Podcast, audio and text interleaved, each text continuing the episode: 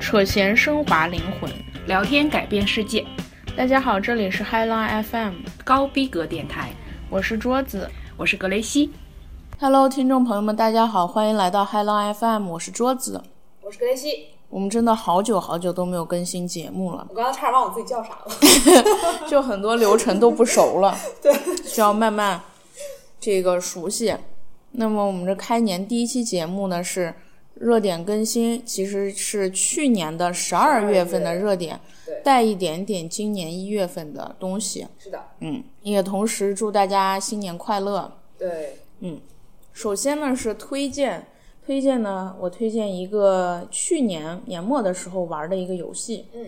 它叫 Beat Life，B I T Life 就是就是生活那个 Life，嗯，它呢就是一个文字性的游戏，就是可以模拟，就像虚拟人生一样，的，你只要通过不同的选择，就可以走向你这个人生不同的走向，特别可怕，我觉得特别的，现实。这个这个游戏非常的现实，我觉得特可怕。就比如说，你前面如果不选择好好学习，后面你就会考不上大一招学错过。不错，对，然后考不上大学以后，你找那个工作啊就收入很低，是的，要不然你就去，小混混，要么你就当这个这个三级片演员，是的，但但是你也还长得好看吗，对也得颜值高才行，对啊否则别人不接收是你。的，就是有很多，比如说经常去酒吧，很有可能会染上这个艾滋病，不，如果你啊毒经瘾是吗哦对毒瘾，然后你如果经常会别人，比如说 for one night 这种，嗯嗯可能会染上艾滋病，反正就非常现实。特别可怕。你在里面可以大胆的尝试人生的不同选择，在现实生活中你不能选择的一些选项，对你在那个对游戏对里对都可以尝试。可以做一些比较瞎胡闹的决定，对，非常的有趣，看看你的这个人生是什么对样子比的。较任性，就是对说移民就移民了也。对，真的是这样，对说被遣返就被遣返了。是的，然后开个 party 就被逮监狱抓了对一对年，对，然后呃，那个去找工作的时候，去面试其他的工作，嗯被上司发现了，把你炒了鱿鱼，你跟他吵了一架，发生了争执，于是又进了监 狱。对，进监狱特别容易。对，嗯、这个欢迎大家去尝试一下不同的人生，通过这个游戏是的非常的是的有趣。桌子老师是接触这个游戏，真的是熬夜玩儿，熬夜了好几天 玩这对个。对对，看尽人间百态。对对对，是的，好，那就进入本期节目。对，这期节目是热点，首先我们来看身边事。是的，第一个呢，关注的就是之前在广东是深圳，对不对？对，深圳大学是什么呢？这个叫基因编辑婴儿事件。这个呢，就是这个教授叫贺建贺贺建奎，嗯他并没有报备卫生计生委，他就是呢，他在十一月二十六日的时候宣布，他对一对名为露露和娜娜的基因编辑婴儿，嗯他说在中国健康诞生了。他怎么编辑的呢？他一一个基一个婴儿编辑了基因，一个没有编辑的。嗯他声称编辑基因那个就可以抵抗艾滋病，没有编辑那个就不能抵抗。但是你你怎么去验证？你还特意让这个孩子染长上大以后 SB 染上一下呀？是的，一个看一个能染上，一个不能染上，来验证你这个基因编辑是否有效吗？这个其实涉及到一种伦理道德的题，问题，对而而且嗯，这个应该是不允许的这是种不东允许西的，对对而且在于就是说，你这两个孩子他不能像正常人一样成长，根本就你就是要像动物一样一直观测他，对，它就像一个实验很品可怕，对，一样的一个东西。而且他这个过程也非常的不符合标准，就是他应该是压根儿就没有跟那些家长完全讲清楚这是个什么实验，哦，对，然后而且那他找到的几个实验的夫妇都是南方染有艾滋病，就哦，很可怕，这个东西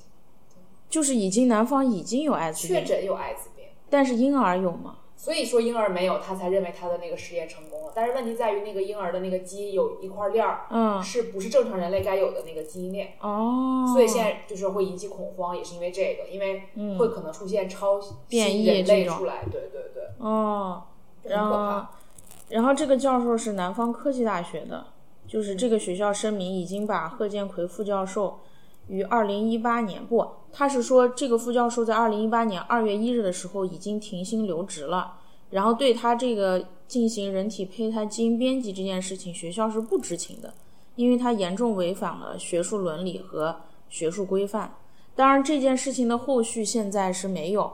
也有人推测是他之所以做了这件事情，并且还公诸于众，很有可能是背后这个利益链条驱使。道理，对，嗯，他好像没有什么钱了，他可能会有相关的什么猜测，他可能是有相关这方面的产业在这准备着呢。的一旦这个有良好的效果之后，这个产业可能就要跟上了。对，对但是这个是太可不怕被了接我受觉的，得这个是真的的是，嗯，好，嗯，下一个新闻，也下一是个让新人很生闻气的一个新就闻，是莫名其妙，就是在十二月二日的时候，嗯，然后在南宁举办了二零一八南宁国际马拉松，这个陈前玉，嗯，呃，夺得了中国男子全程的冠军，但是出现了一个事情，因为之前好像还有一个，是那个就是一个女子选手跑的对，是在吗这个事件之前，就是也是个马拉松，是哎是哪个地方？宁波还是哪个地方？我忘记了。嗯，当时呢是中国选手马上就要夺冠了，对，但是在临终点的时候，工作人员硬要给他递国旗，是的，别人没就就是慌张的要赶紧冲终点，就没对要那个国旗，对，就反复给他递，一定要给他递的上那个国旗。最后他变成了第二名，是的，这样很不好。就是选手在比赛的时候，别人就是要节奏专被心打乱对啊，专心致志在比赛，你非要搞这些事情干什么？你这是影响别人的对这个比赛。就像考试的时候，你马上要交卷了，你就是快写完了，一个劲儿的催你，你要这样，你要这样子，嗯，特别的而且在形于式主义。那个人他是专业的二级的那个马拉松运动员，嗯，所以他应该很了解，就是这个正过规的程流中。程是什么样子对的？对对，然后后面还出现一个更加丑陋的一个新闻，嗯就是好像是在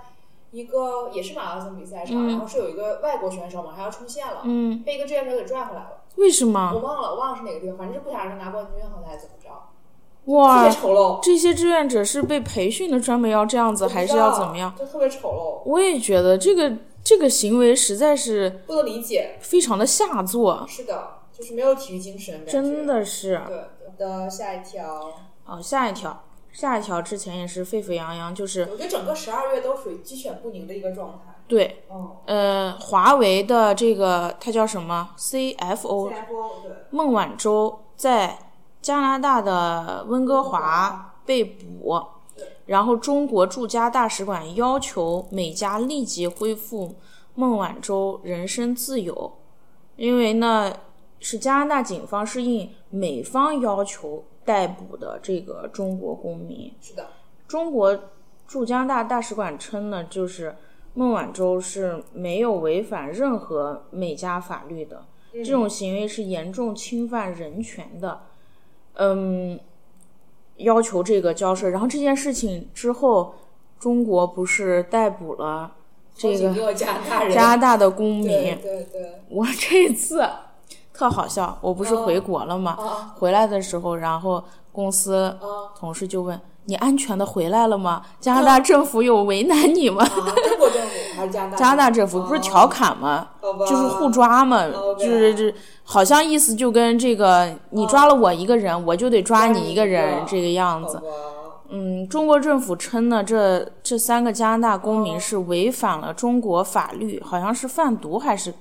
反正是违反了干嘛啊中国法律。有可能。然后被抓，但是不清楚嘛。加拿大也是啊要求这个中方放人，嗯哦放人中方要求对加拿大加拿大政府放放人。当然呢，这个网友也是群情激愤呀，是，就是认为这个美加沆瀣一气，嗯，呃，没有任何理由逮捕了孟晚舟。但是这件事情呢，就是，啊、当然我说不好真实的内幕是什么。对对对对在当地时间我忘记什么时候了，在温哥华进行了庭审，哦是的大家可以详细的去了解一下庭审的整个内容，嗯因为在庭审上呈现了整个案子的这个详细的情况，为什么抓他，哦他干了哪些事情，嗯一清二楚，清清楚楚。嗯，他其这也实不是个人行为吧，这个东西他这个不是倒霉了我觉得不是个人行啊为，是一个，但是他确实做了这样的事情，他被抓，他也不能说什么。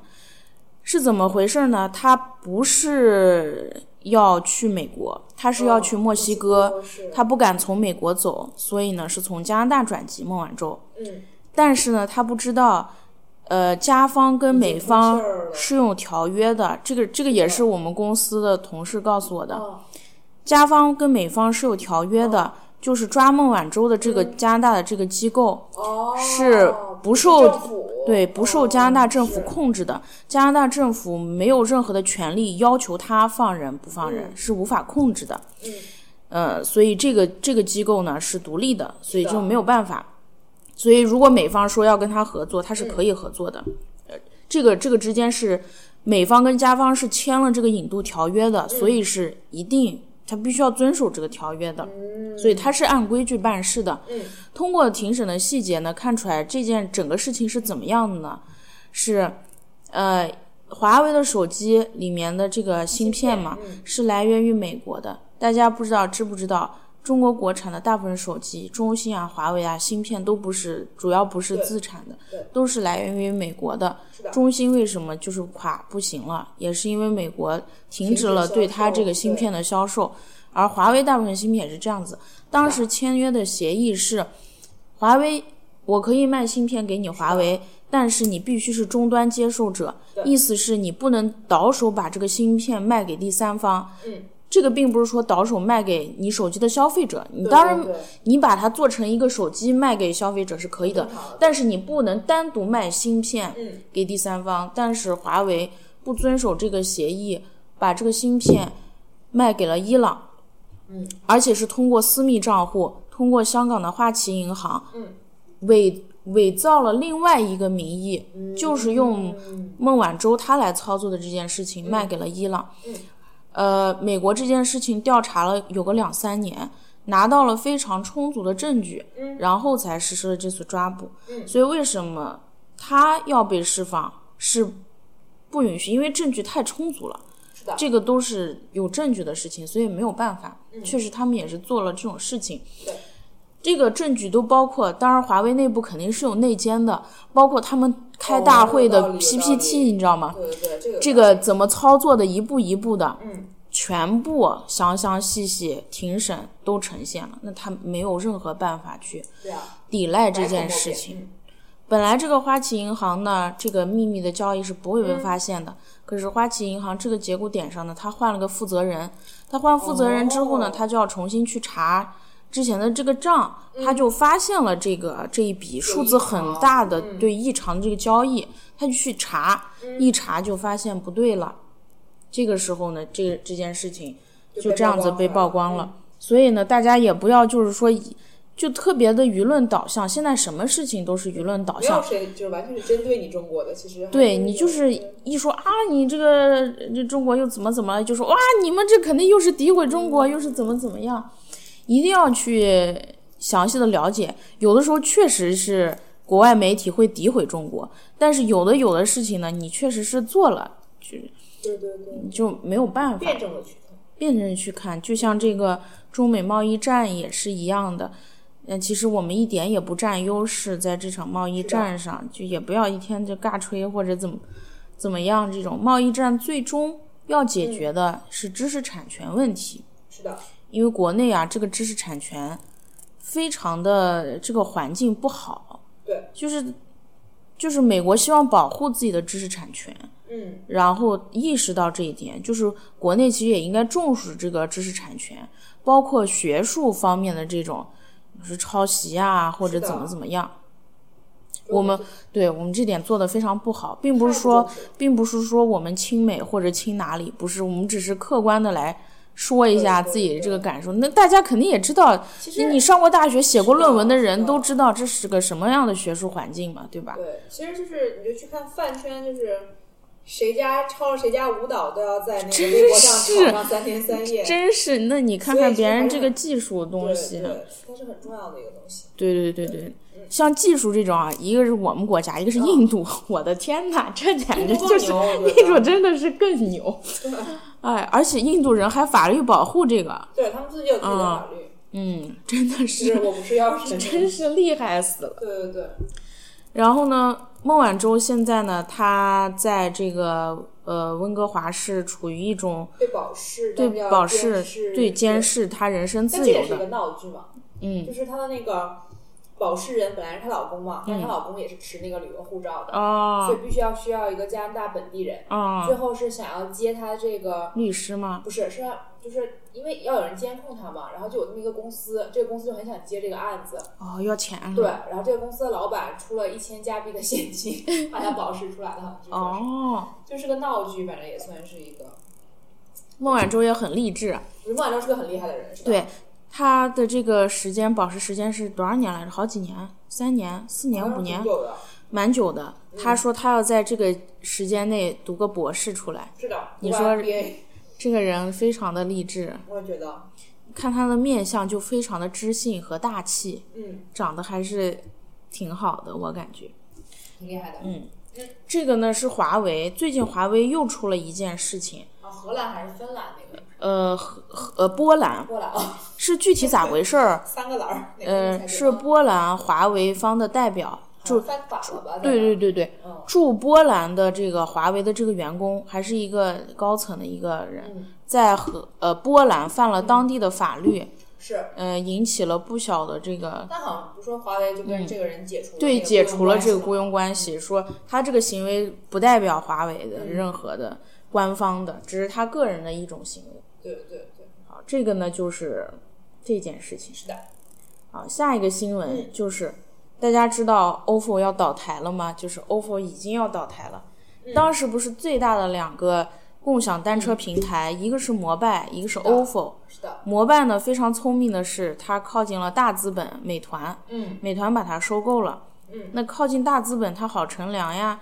那这个 OFO 呢，它现在就是已经入不敷出了，是的，因为大家知道这个共享单车它的机制是什么？它的初始资初初资金 初始资金是靠融资，它必须融 A 轮、B 轮、C 轮这样子，嗯不断的融资才可以继续生存。是的因为这种这种提供，你看大家都是今天领个红包免费骑，明天又啥免费骑，是的那它的收入来源在哪里？它其实主要是靠押押金，金对它通过那个押金聚拢好多好多的钱是的，嗯拿这个钱呢去做投资，这个有一点像 P to P 平台，但是它的手段是靠这个押金，就是这个共享单车这个手段。嗯但是其实终极目标，我个人觉得就是集资嘛，集资去做投资，嗯然后让自己挣钱是的。我估计他投资也那个亏了亏了，嗯现在就又入不敷出了，也拿不到融资了，没有钱了。嗯，然后可能网上在一个什么舆论导向，可能背后也有人想弄他或者怎么样。那这个其实就跟买股票是一样的，一个人抛，两个人抛，一百个人抛，一万个人抛，抛的人越多，抛的人就越多。是的，这个也是一样的。退押金的人想退的越多，那退的就越多，那他的钱就越来越没有，会瞬间就倒塌。对，这个是非常可怕的一种现象。是的， P to P 现在平台很多这样子跑台跑路的也是这样，比如说嗯投资失败、或者别人听到风声，他投资失败、没有瞒嗯住，那他的那些客户们听到了，那都要退钱，嗯是的，就是这样子。而且呢，据说这个 OFO 的车还是不好骑的那一个是重的那个，重的那个不好哦骑，所以呢体验感也比较差。嗯，呃，堆积成山，现在各种这个共享单车的垃圾，是的，就是好多都废弃了，就堆积在那个垃圾场上也没人要，这都属于资源浪费。没错，国内现在就大潮，就是来一波，哎，退的也快，来的也快。你看当时共享单车多红火，现没在错，都倒了，就当时只有嗯，对就确实好像是一六年还是一几年的时候，那个时候嗯就是国内就是。你随便有一个 idea，你就都可以做一个初创，对然后对对就可以对怎么样怎么样？现在不行了，对现在的经济形势。全球都是这样子，嗯在缩紧的状态，是的，呃，什么都不是那么容易的了，就是嗯是的，呃，不是不是遍地都有钱，嗯钱砸出来。然后呢，现在呢，这个 OFO 用户呢都是排队退押金。对，嗯我当时看新闻的时候呢，是已经排到了七百五十多万名、嗯，这种，呃。嗯那个网友说，他当时已经排到第七百八十万了，嗯每位的押金是九十九，所以 OFO 至少还要退还七点七亿的押金。是的，就是都退不下来了这种押对金对，对好多就是人组团儿去北京总部对，因为他们听说有人嗯，亲自去总部找，就现场就可以退下来了。对对，好多人就去了，但是也退不下来。现在是的的可能，我然估计后嗯害怕他就是卷款跑了或者怎么是样。啊，但是这个还中间有一个笑话特别搞笑，就是嗯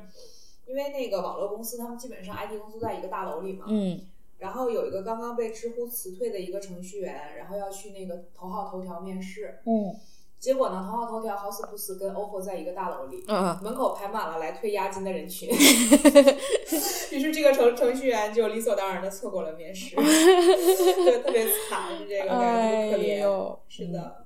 然后你看现在存在的共享单车，嗯我在当然我们不熟国内这个共享单车，但是我在网上看评论，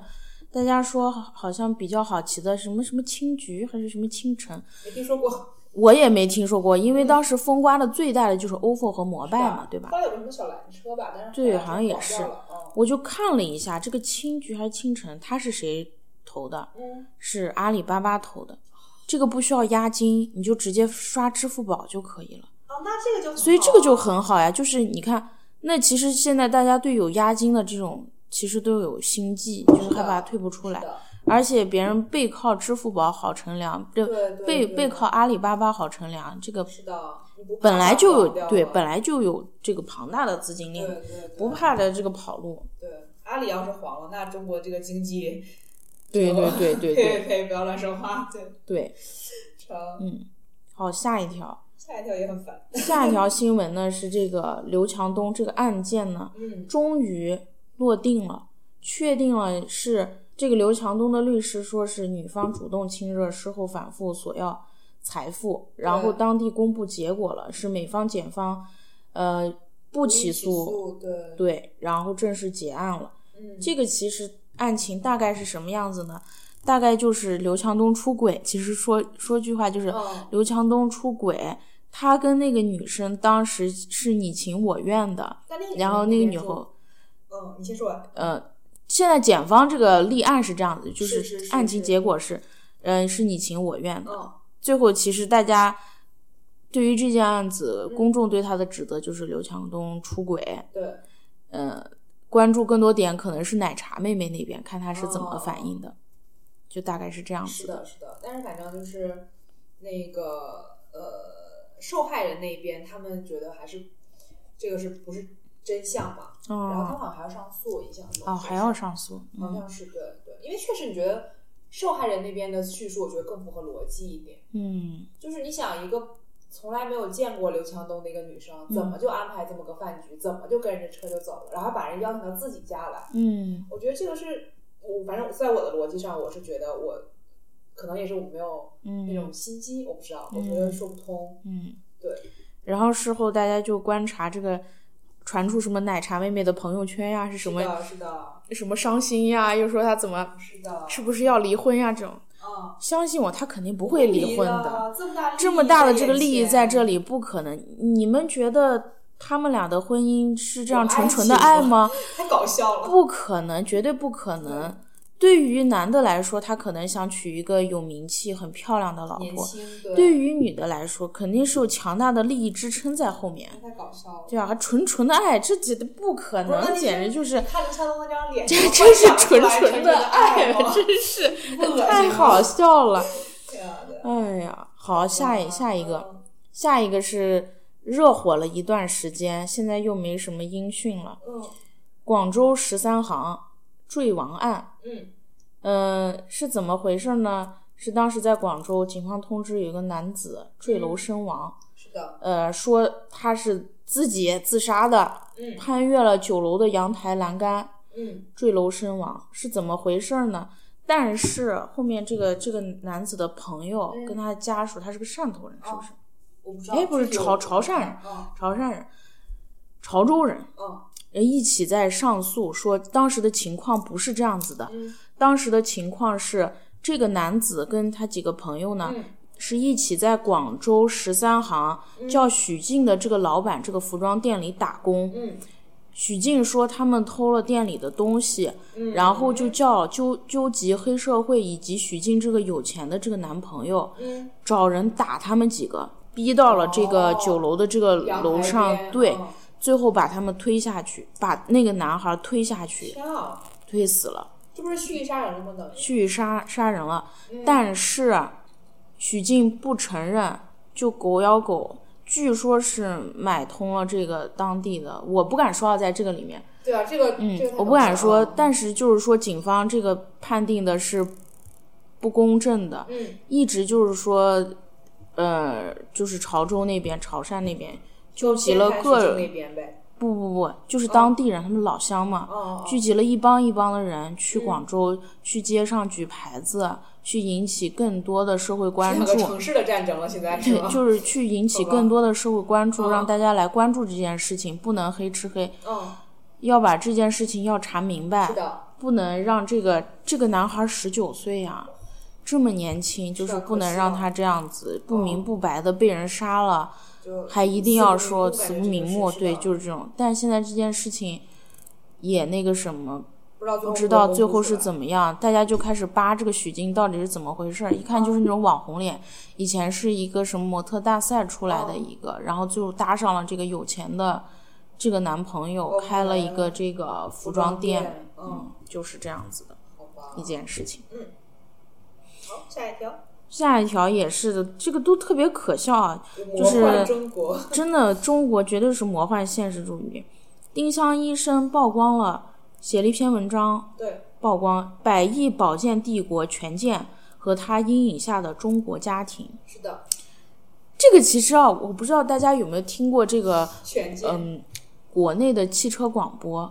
就是那个。嗯呃也不是交通汽车广广播交通广播，嗯，经常会有那种做广告还一唱一和的，对对，什么？对哎，呀，这个老师呀，我最近感觉哎呀头晕专家呀，这个是对的说，然后他就说啊，你一定要吃我们家的什么胶囊，保你什么睡得好，吃嘛嘛香，哪哪都好。经常会有这种，对，这个就属于国内的一类保健品市场，是的，就是国内保健品就是这种这种保健嗯品市场销路还特好，对，但犬界更搞笑在嗯于它就是它栓烧人嘛，它宣传那些疗效，我对都觉得对就是对于一个有科学知识的人来说，就是怎么可能相是信呢？笑话，对对对对。就比如说刚才格雷西老师说的烧人，这是他那个们太有趣了，我 觉得。他们最著名的火疗。 对对，那火疗，他是说火疗啥都能治，是不是啊对？对，什么那个什么，你身体什么有阴湿湿阴湿还是湿什么玩意儿？湿毒。嗯嗯对，潮湿的是湿毒，嗯然后说那个正常人的火焰是蓝色的，但是你有湿毒，你是红色的什么的。那请问 还笑死还了能有啥颜色的？太好笑我了。觉得特好笑。可是没有红色的火焰呀、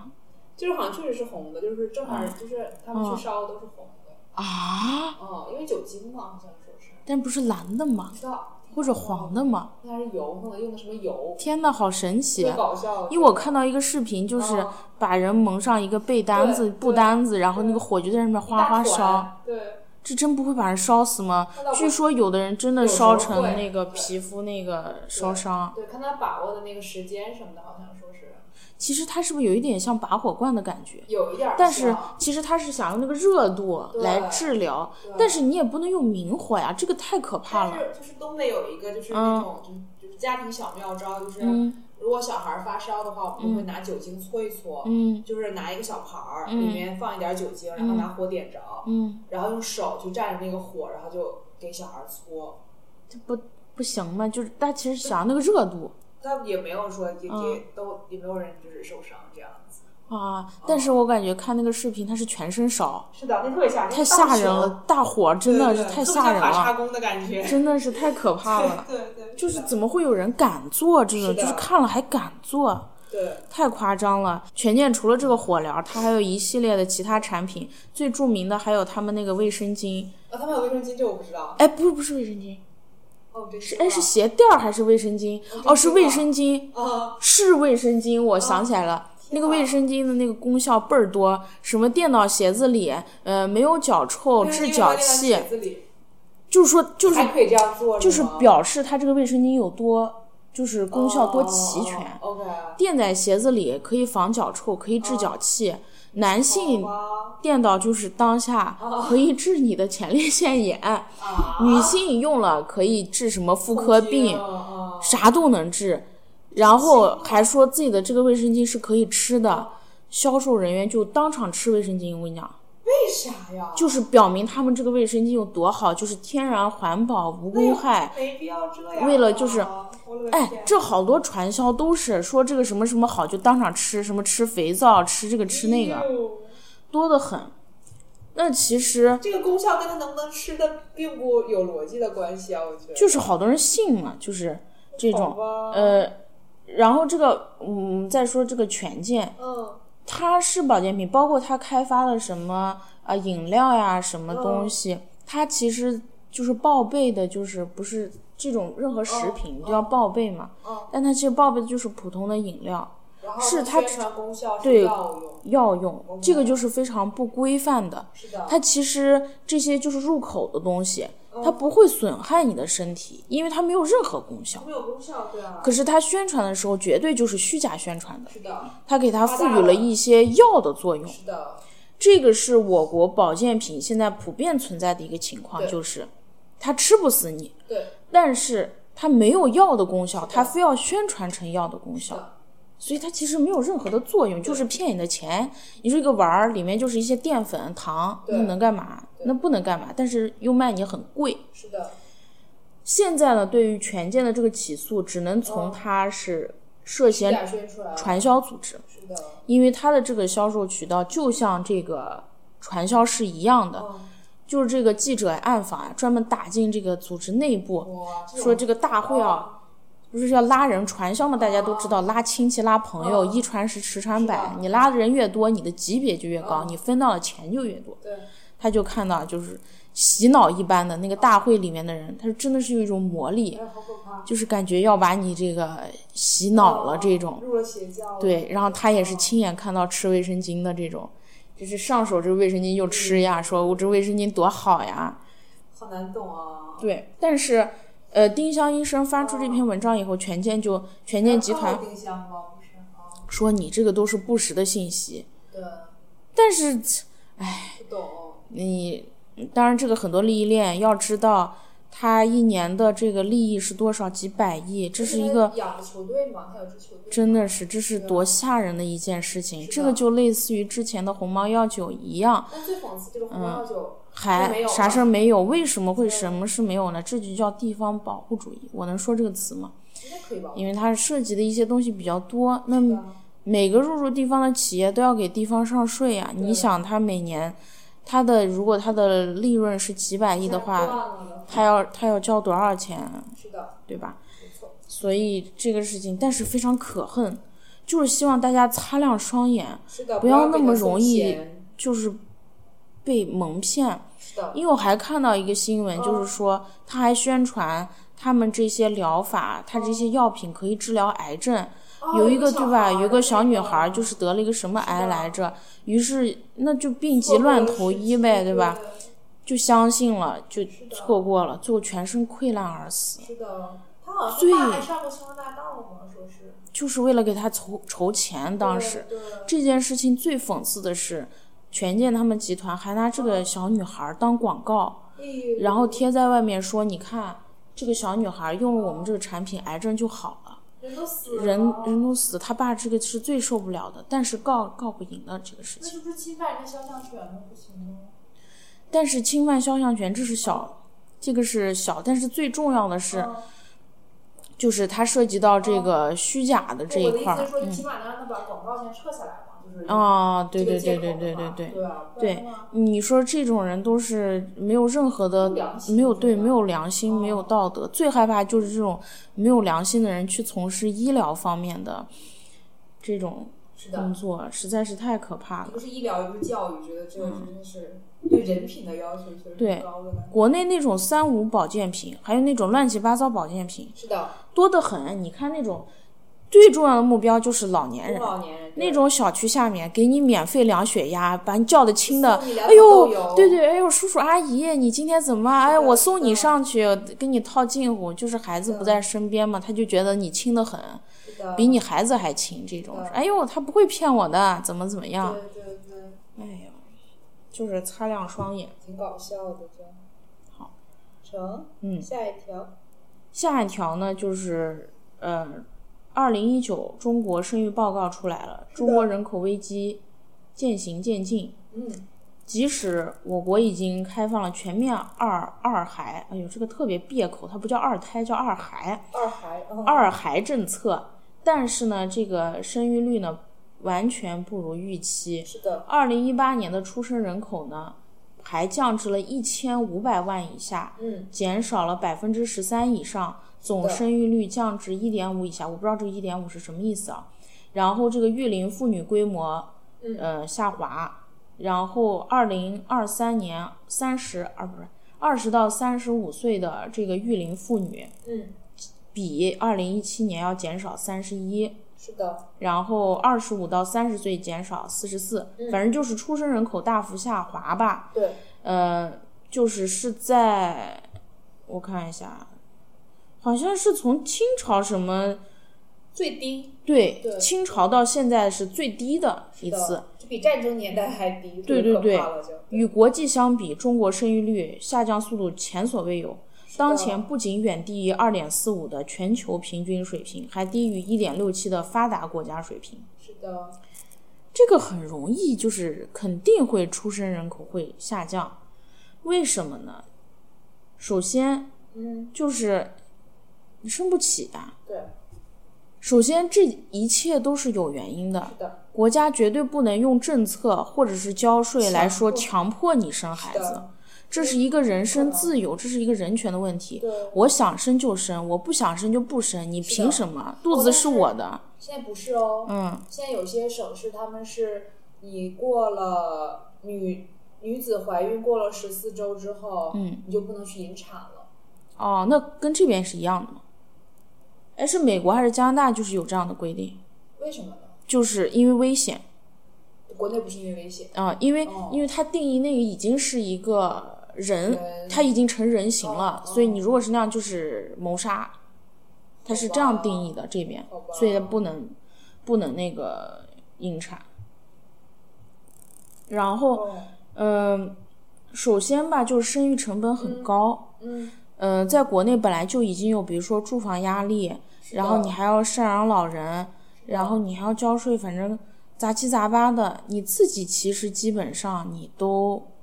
过活得不很好艰。难了，对，你对再养一个孩子，哎，又要给他这个上学、喝吃喝，对，又这么贵，而且国内有一个非常不科学的这个嗯，户口制度。对，假如我在上海工作，是的，但是我是新疆户口，我在上海生了个孩子，我的孩子就不可以在上海海，籍，对，对我就不可以上上海的公立学校，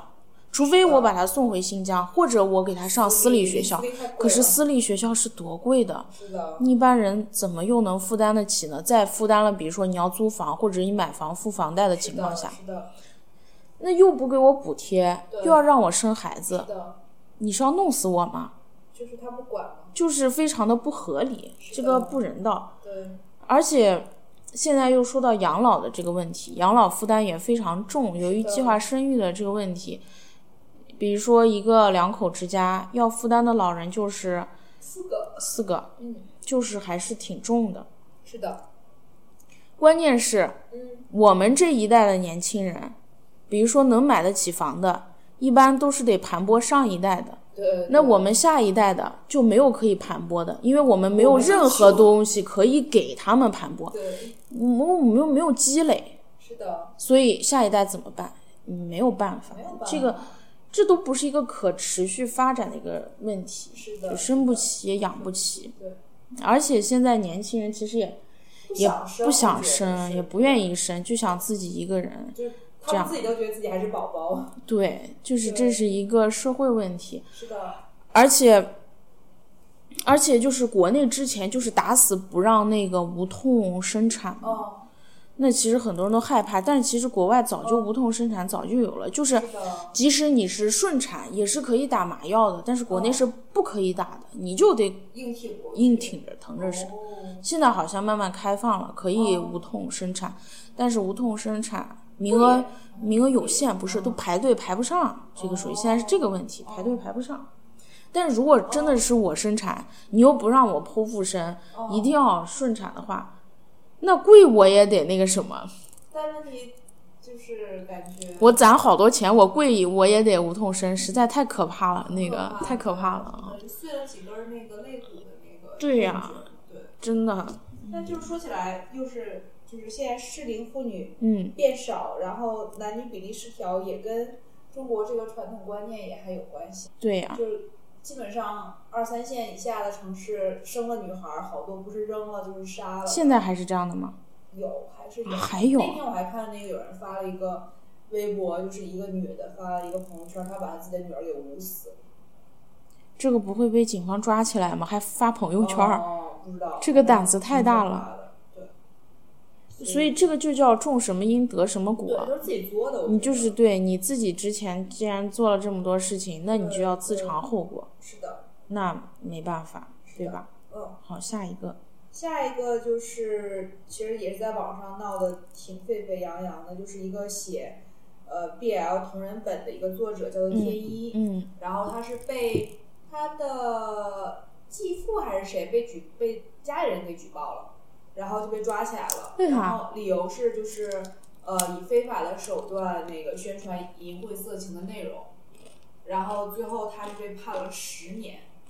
这么重，这很重，或者有点过重。虽然说它的那个出版物是类似，就是确实是非法出版，就是这个是、它确实是犯了错误的，嗯但是其实你可以通过其他的手段，我觉得来判罚他。嗯判十年太重了，然后他已经很冤了，然后有更冤的是有一个女生是学设计的，嗯然后就是接外包的活儿，就是帮他做封面设计。嗯，那个女生只做了封面和那个排版，嗯压根儿没有看过内容，被判了三年。他为什么会被判呢？他只是相当于我把这个工作切碎了，对，但是那个女生等于说你在这个过程中等于是共犯嘛，嗯但那个女生根本都不知道这书是写啥的，就特别惨。对，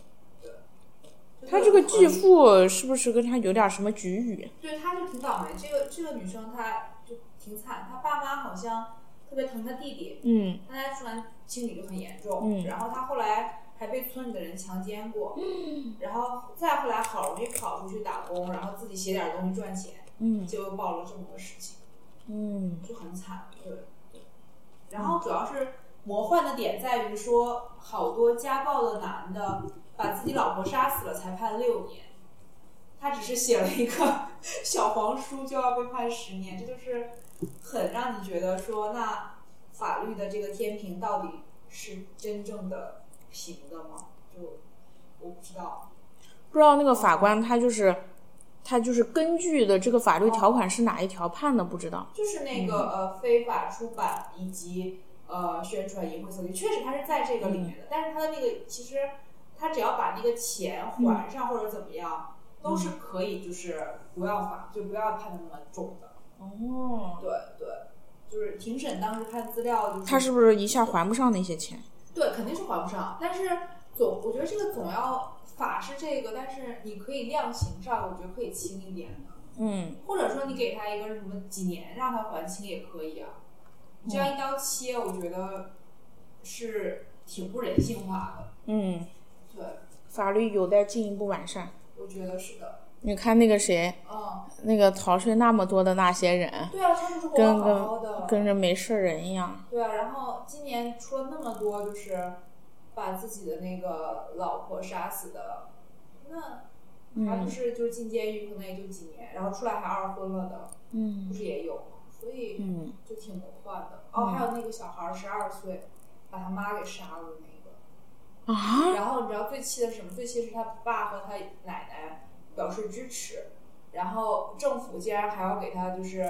呃改姓埋名，然后让他到别的地方哦，去受我好像教育看，了那个，对，那特别可怕，就是我觉得这件事里面所有人的脑子都有病都。有病。对就是我看了那个视频，他奶奶当时就是，哎呀担心，哎呀我孙子接受不了良好的教育要怎么办？没有丝毫的悔意、歉意，对于这个被杀死的这个女人，这个妈妈，就特别是可怕提都不提一句的那种，没有任何人性，你感觉？期对盼啊好，今天就到这儿，嗯，一段音乐之后。我们不是说好了吗？一起走过似水年华，为何你却离开，把我留下？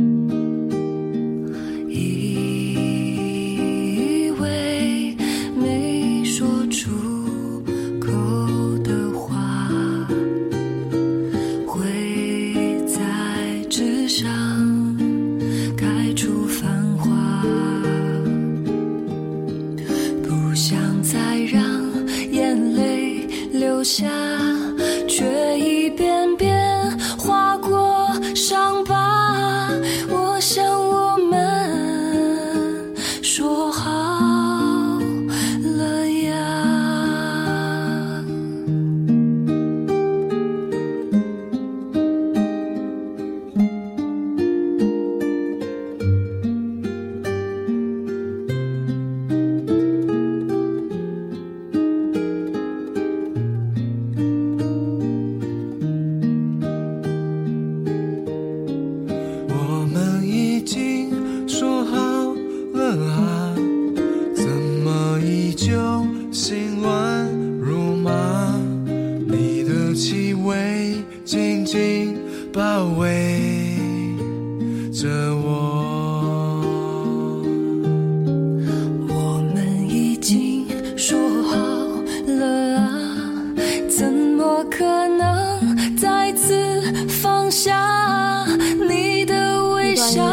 欢迎回来。我下面呢，我的们进入全娱部乐新闻。爱首先呢是之前陈羽凡被抓到和女友在出租屋内，出租屋内嘛吸毒，然后他被他被不能说被判，应该说是定期要去社区报道，签到多少个月，多少次，然后最后让他去戒毒，在国内也是。他这个剂量，他都算好了，他这个剂量吸的毒是不用被判刑的，就哦只需要定期。了什么的，当时我估计只需要定期去社区报道。好鸡贼啊！因为国内的规定好像是嗯，你这个是有数量的，超过了这个数量，是按分数来对，的啊你要你要那个进去，没有超过就是定期去。好吧，嗯然后呢，他这件事情曝光了，大家把嗯目光转向了那位小女友，这个就是对就说那他跟白百合之间的那些事情对到底对是谁对谁错？对，但是其实他俩的这个关系，在爆出来白百合就跟那个男的，泰国男他们对之对他们其实早就没啥感情了，是的，是因为之前白百合先出轨了一个彭于晏，好像是，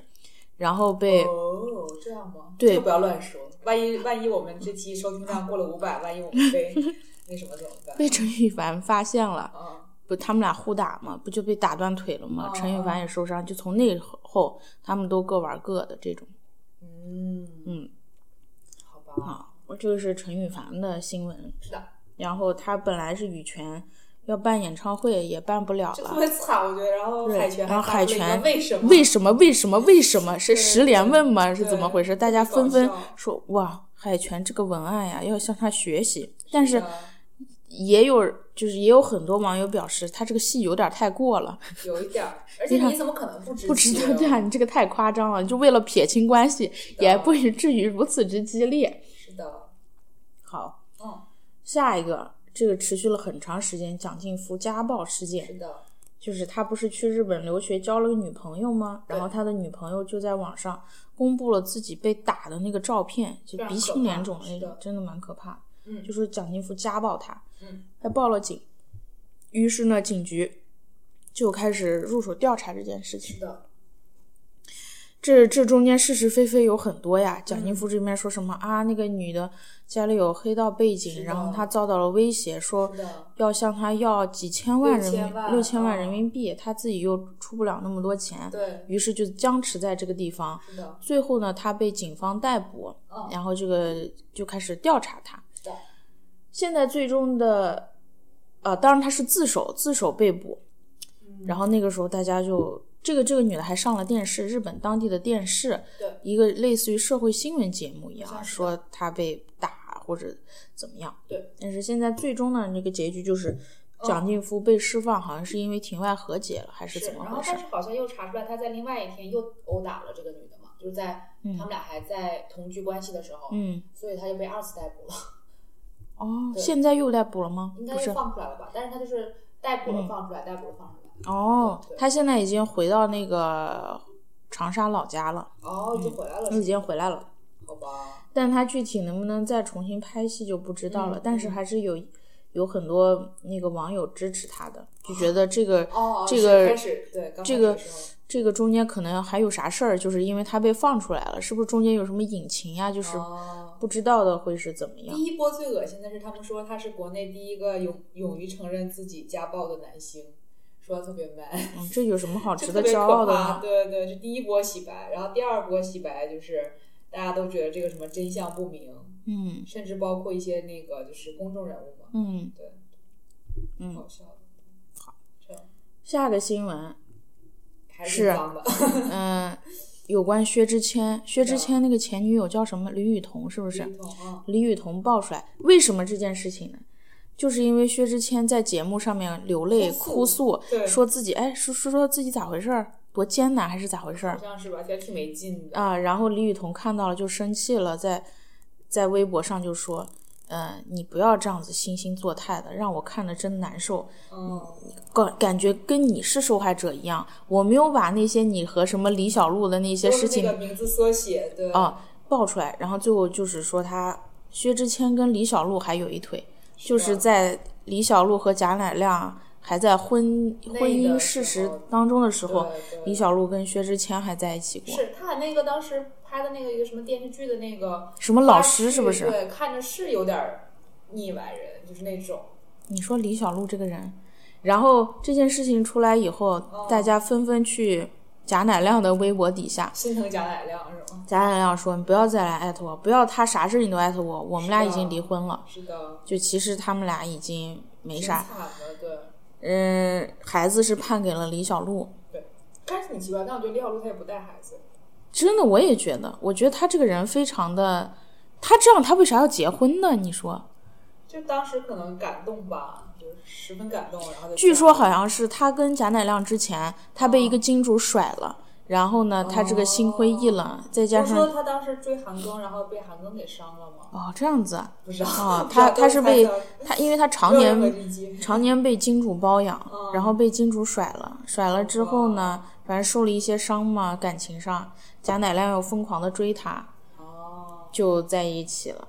他们两个离婚的最终契机是因为 PG 他 One 对吗他跟 PG One 不是爆出来以后，他俩居然弄了个小号，然后还联系，然后还开了个网店， 就挺恶心的，我我都觉觉得惊了，就是怎么会有这样的人？那那那个时候候，李小璐还在微博上发暗戳戳的发什么啊，我们三个永远一家人，不要让坏人来伤害我们。坏人到底指的谁？难道不是你自己自己作 吗？真的是对，真的好好笑这挺个恶人。心的，对哎，对下一个，嗯下一个又是马蓉，对，就是这很搞笑。是咋回事来着？就是他那个不知道怎么就进到那个王宝强家里去了，然后拿着剪子，然后就就嗯就就威胁王宝威胁强，他妈，嗯王宝强那时候还不在，嗯，他妈晕倒了，对，然后把他妈吓死了，嗯啊然后他去抢孩子，就他去抢孩子的，嗯然后结果呢，他两方就起了一点争执嘛，嗯但是他这边就立马发通稿，就是王、王宝强对他实施暴力，嗯然后就到医院去了，哟，我手机没电了，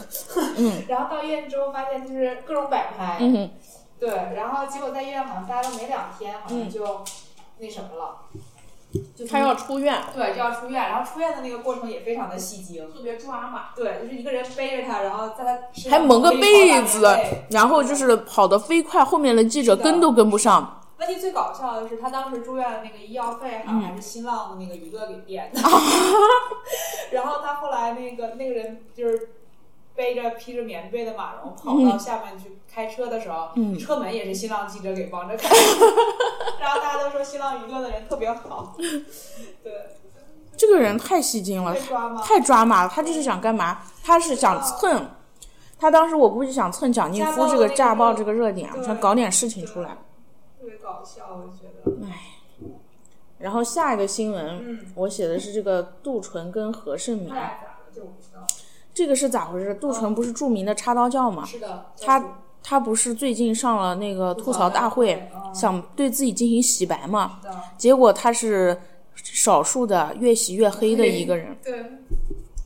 然后大家就纷纷说你不要再洗白了，当初的事实都是这样，你还死不承认，咋这么不要脸呢？就这样，然后大家就翻出来了，呃，当年就是他们共同拍戏一个，呃，好朋友一个女演员生病去世了。去世了以后，就是之前要治病的时候，就纷纷捐钱嘛，就是明星纷纷捐钱。何晟铭呢，他就属于默默无闻的，他捐了最多的钱，但是完全没有任何宣传，谁都不知道。但现在才爆出来嘛，他当时这个捐款的名单。是的，杜淳一分钱也没有捐，但是在节目上就大肆的宣传自己对这个女女演员做了什么什么事情，给她多么多少的帮助，怎么这么有脸说呢？就这么不要脸，你说这个人，我天然后被大家又翻出来了这件事情。天啊！嗯，好吧，受不了，真的是。恶心。好，下一个新闻，嗯下一个新闻是这个月杨幂，呃，不是，不是这个月了啊，嗯，十二月份12月的份年底，杨幂宣布了离婚。对对，其实他俩早就离了，应该是，我觉得是，我觉得刘恺威也挺惨。就是他们俩应该是早就没感情了，并且早就离婚了。公布只是选择这个时候公布，可能因为今年事情比较多，对对，对时机也成熟了。对于他想甩掉刘恺威这个包袱了。那我觉得刘恺威真的好可怜啊，真的好可怜。他一开始他们俩的感情最终破裂是什么？就是他跟李易峰的这件事情对对对被刘恺威知道了，以后他们俩真的就各走各的了，只是一些利益的这个捆绑才在一起。现在刘恺威也没有什么对对，流量或者资源，要把别人踹开了。我觉得真的是就是说来说去，觉得还是张雨绮那一对让你觉得看的最像正常人，就是嗯我们不在一起了，我们就马上分手，然后分手之后就算撕破脸也是，就是那种让你痛快淋漓的撕破脸，嗯不像这些人就是好像表面还要秀恩爱，背后里都揣着刀子。对，张雨绮这个是最近的。她不是之前跟这个袁巴元说离婚了，离婚以后又说啊复合了，还说什么一个女人可以接受全世界任何男人的呃什么喜爱，包括自己的前夫，他们俩又在一起了。这不最近又爆出来，又他俩又分开了，对，特别搞笑，而且是撕逼式。式的，极度撕逼式的。但我觉得这挺有意思，就是感觉总比那种就是明明嗯都已经各玩各的了，然后表面上还用秀恩爱，然后来占嗯就是对公众资源要好得多。当然，大部分明星夫妻都是这样子的。嗯，明星是这样。对，然后当时这个刘恺威和那个那个女叫什么王鸥，他们不是那个哦月光光剧剧本本儿就是假的，被编排的吗？是被编排的。对，的当时杨幂可开心坏了呀，可找不到啥由头，就是责任人不能是我呀，就算是离对婚对也必须对是要按在男方这个身我上觉。得这都是跟董洁学的，真的是婊，我觉得这，哎，杨幂这个人真的是婊中之而且她婊，今年还拿了那个什么慈善什么女艺人之类的，真是恶心。对，就挺恶心的。是的，然后杨幂这个，哎呀，而且他们俩离婚一出来，我不知道是水军还是真粉丝，啊，心疼杨幂是不是对，在一票说哇，终于甩了刘恺威这个大渣渣，就是意思就是说刘恺威配不上杨幂，杨幂多好，杨幂世界第一，天哪啊什么什么又说要不是刘恺威什么夜光剧本，你们怎么可能离婚？这种就是一一票全都是指责刘恺威，然后尬吹杨幂的，啊真的是，这女的手段啊真的是太有手段了，是的，而且我真的不能理解她人气为什么这么高，她有什么作品吗？没有什么作品，没有，又那么多黑黑黑历史，对啊，她的微博粉丝数是第一吗？现在反正不低了。还是前几，反正就上亿的，上亿的没几个。就谢娜，她谢娜那应该是买的吧？我觉得谢娜，其实我可以理解，就是为什么谢娜粉丝数高。为啥就三三。虽然我没有关注她啊，但是我感觉她她发那些内容都让人感觉到很温暖的那种，好吧，就是就有一种很温暖的感觉。嗯然后微博数量前几还有说何炅呀，嗯，还有一个人哦 Angelababy，哦哦，九千多万，这个我也是不能理解，为什么但我 Angelababy 觉得大宝贝儿初期应该是有挺多颜粉的吧？有可能，但是他脸没垮之前，可能大家都不知道她那些黑历史。对对，但我觉得大宝贝儿就是起码应该还是有颜嗯粉，他就是他们夫妻两个人也是挺那个啥的，就也是挺抓马的，真的是是。是的，啊。最后一个娱乐新闻是的，是吴承恩的故居挂满了六小龄童的画像，对，引来了一些这个游客的不满。这个里面陈列的史记很少，就是有跟吴吴吴承恩的事迹史料很少，嗯，却有大量的六小龄童、猴王世家的展品。是的，游客都说这不能叫吴承恩故居，感觉像六小龄童故居。但工作人员说他是名誉馆长，他是孙悟空的灵魂。是这样子的，其实我我我我觉得《西游记》吧，就是对我影响特别大，而且我从小到大极度爱吃八六版那个《西游记》嗯，也特别喜欢六小龄童扮演的孙悟空，我感觉就是。可能就是给我心中留下了非常深的印象，我觉得他就是孙悟空。嗯，但是呢，就是最近不断的出现了六学，他很多的事情，对，就是没有问题，嗯你确实是很好的演绎了孙悟空，但是不代表孙悟空是你。他一直就是标榜自己是多么多么的这个了解这个《西游记》的，感觉就是他就是代表了《西游记》，但他其就实是代表西游记成就了他，我觉得对对，嗯，他真的是一招先吃遍天，对，他说他特别反对，嗯比如说翻拍《西游记》，啊，哎或者把它做那种大的改编。他之前还有言论说嗯反对利用《西游记》来做广告或者是赚他钱。自己一直干的就是这种事情啊。对我之前就看了一个合集，就是他如何啪啪打脸自己的。对啊，就他一直就是什么，又是金猴皮鞋啦，又什么猴哥、什么猴王游戏啦，就就是啊代言那，种，啪啪打脸。好没劲啊，这嗯个，，而且他当时还有一个杨洁导演去世的时候，嗯，呃，当时老的那些《西游记》的演员就纷纷就是，呃，发那个 VCR，嗯表达自己的那个怀念。结果他当时在那个 VCR 里还趁机给自己的那个作品做宣传，哇，这个好，啊都让人挺，诟病的。所以看这些我还挺失望的，因为以前我一直就是他在我心中的地位非常的高，大，嗯非常高尚，我一直觉得，哎，就是人无完人吧，还是真的是一个非常人、对对，非常人的人。就就反正对，成吧。好，然后就是综艺剧集的小推荐，嗯嗯，首先是最近不能算大火吧，但是新出来《极客电音还》是有点流量的，有点流浪，因为有张艺兴，对不对？是的，就是是一个电子音乐选秀节目。是的，我估计他是想模仿中国有嘻哈、中国新说唱这种，对想把电子音乐也带起来。对，确实呢是有一些水花的，就是是确实是让更多的人来关注了电子音乐。是的，这个节目的四个导师呃不是四个，三个导师三个：嗯尚雯婕、大张伟、张艺兴。是的，然后我觉得，就是张艺兴，我其实觉得莫名何其德妙，何能，还要讽刺大老师，真的是，呃，尚雯婕是一直在做电子音是乐，的。大张伟呢也是虽然说抄袭这个是，但是他一直在，研究，他是有这个音乐知识，他这个音乐的储备量是够的，绝对是可以来评价一下。即使他自己做出来东西可能没那么优秀，但是他是有这个知识储备量去评价。但张艺兴凭什么？凭什么？何德何能？不知道，就是欢迎大家去微博上关注一个叫做孙艺兴的 bot 的账号，嗯有非常多非常有趣的那个连的黑梗，特别有意思，啊，那我一定要看。特别有意思，我看的特别开心。我不是回国自从吗？看了那个微博之后，啊我又对鹿晗燃起了热情， 我觉得鹿晗好帅，啊我的天哪！我不是回国在家看那极客电音 吗？啊然后我爸也在旁边看，啊然后我爸就说，他他就说张艺兴嘛，他说、啊这个人是谁呀、我感觉他没有任何水平，就是点评啥内容也没有，就是啊啊啊那种还乱发火，啊。 对，那、我估计节目请他为了流量，就像吴亦凡一样那种，是的。但他真的没有什所以么我觉水得吴平啊亦。凡起码就是，我觉得花架子拿的还是好看的。吴亦凡团队还是不嗯错的，对对，我觉得花架子起码拿的还是好看的。嗯，而且吴亦凡长得好看，对。我觉得对嗯对，但是嗯嗯，我我不是很了解电子音乐嘛，但是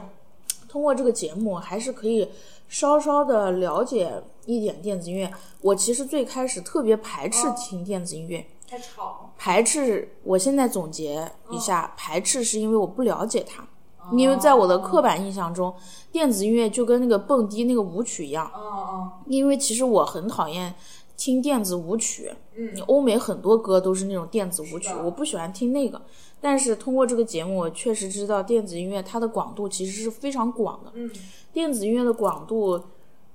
就是可以，就是广到可以超越任何音乐类型的那种广度。哦，所以它的类型是很多的。但是由于可能节目需要更多的受众是的去嗯听它，所以其实极客电音里面选出来的，比较大哎，众最终呢就是旋律性比较强的选出来。这其实跟中国新说唱也是一样的，都对到后面都是旋律性比较强的、比较好听的。但是其实它的分类是有多种多样的，大家可以听多种多样的。是的。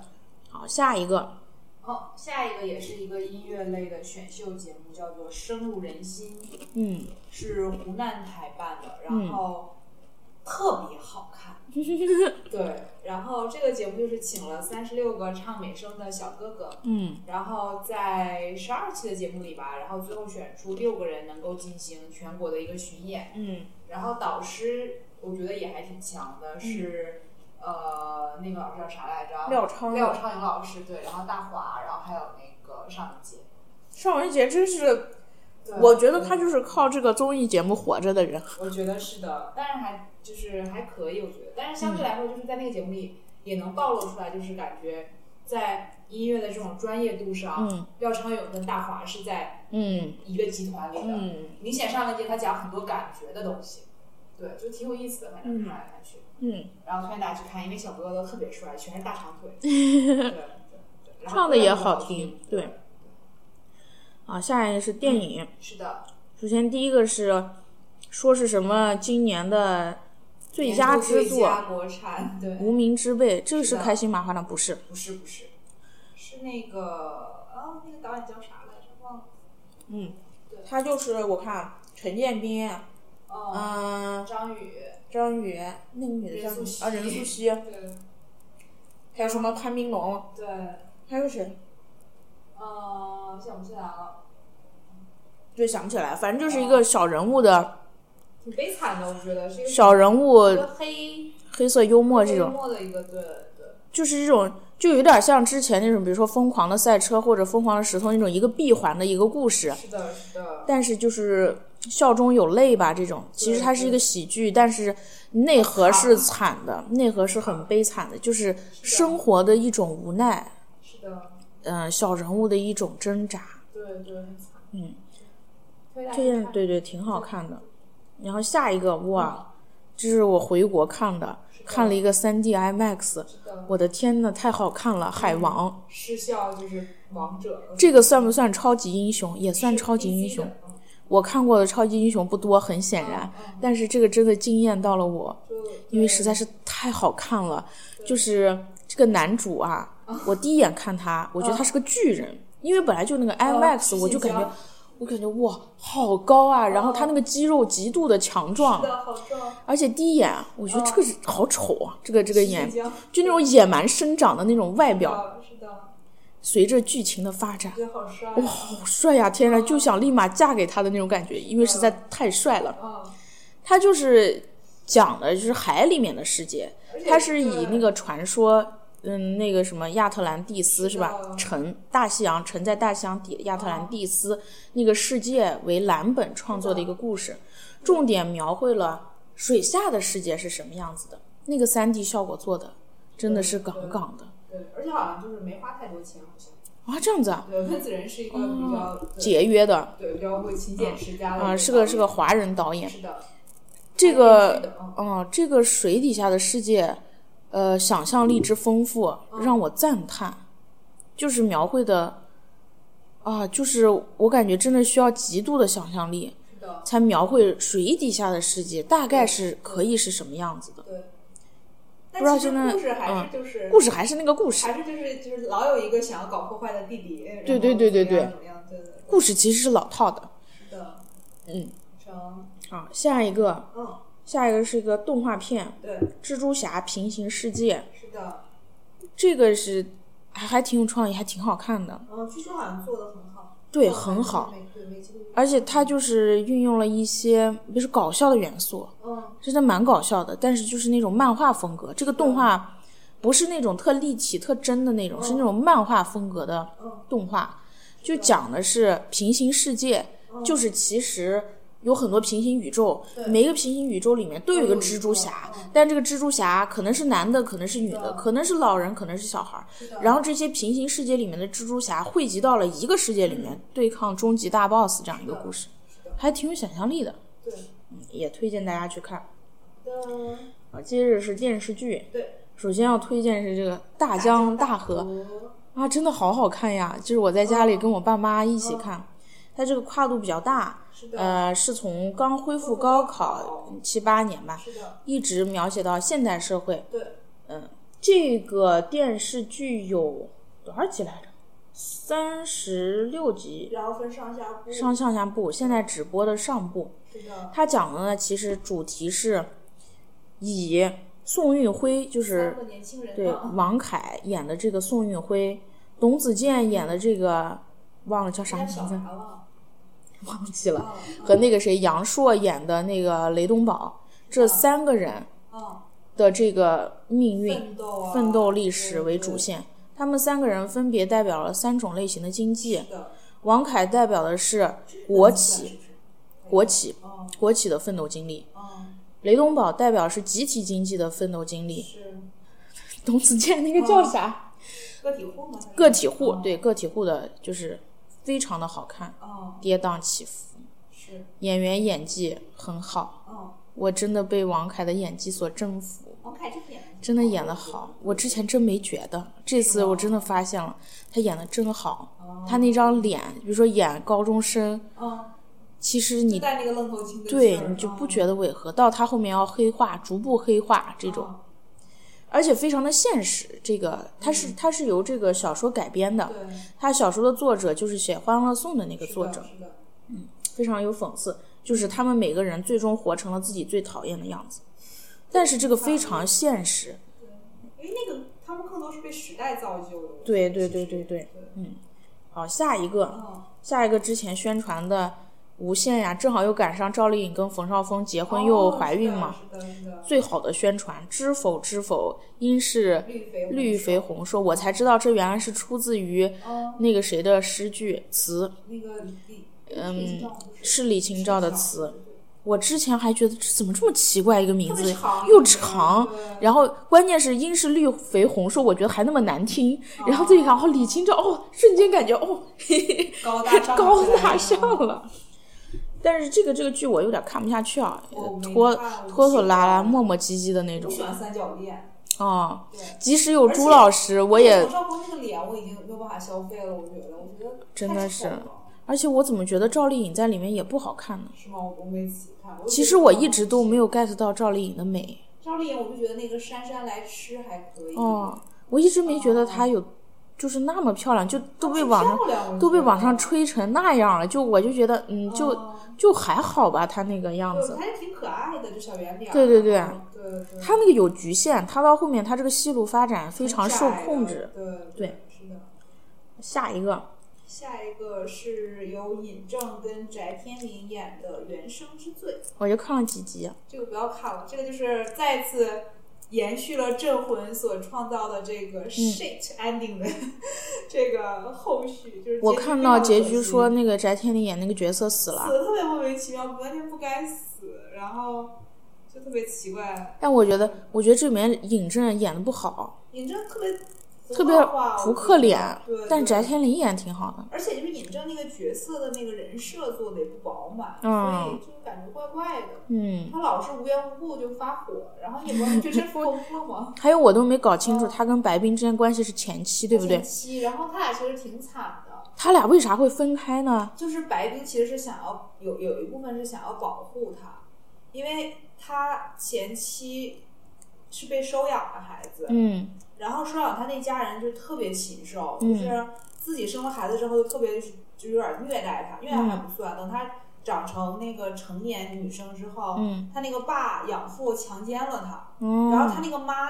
指使的还是你知道吗？特别恶心。然后所以他就在有一天趁着他们那个城市有一对儿那个夫妻大盗在他们城市就是猖獗的去犯案的时候，他就模仿模仿作案，嗯，就把他爸、他妈和他弟都杀了。就白冰演那个角色，对，杀了之后呢，然后尹正是负责调查他这个案子的那个警察，嗯然后他就他，但其实尹正当时没有发现说白冰是杀人犯，哦他，心里有点感觉，但他没发现其实。嗯然后后来就是等到他俩好像孩子都已经好几岁的时候吧，然后好像是怎么着，白冰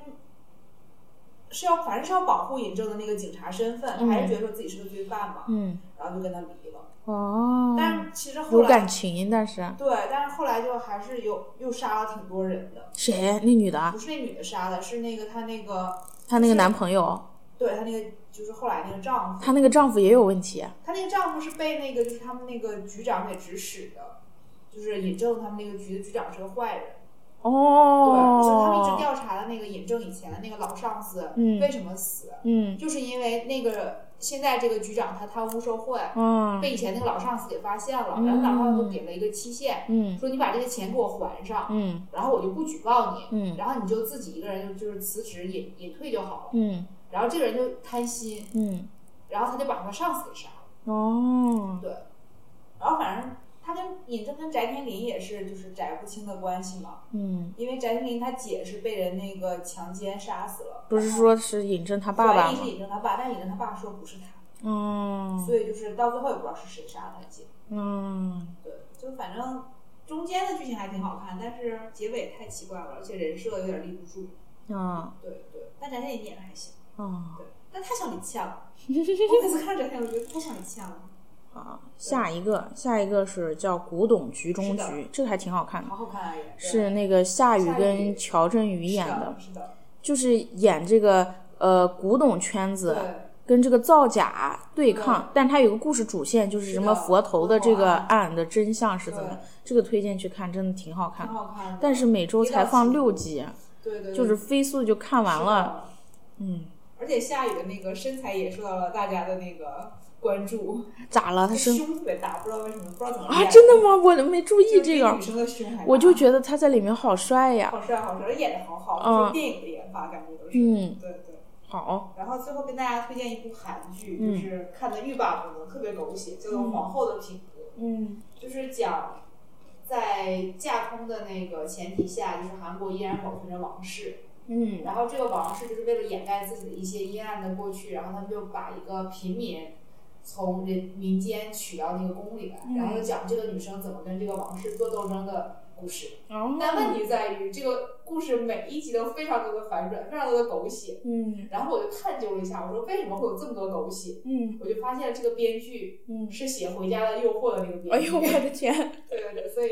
如果大家喜欢看韩剧的话，推荐大家去看。而且那里面张娜拉真的是张娜被老拉师演的。对对对。哦完全不老。那我们今天的节目就到这里是。的，喜欢的听众朋友们一定要点击订阅，并且可以关注我们的新浪微博“海浪下划线 FM”。然后还是在在在搜索我们。那我们下期节目再见，拜拜。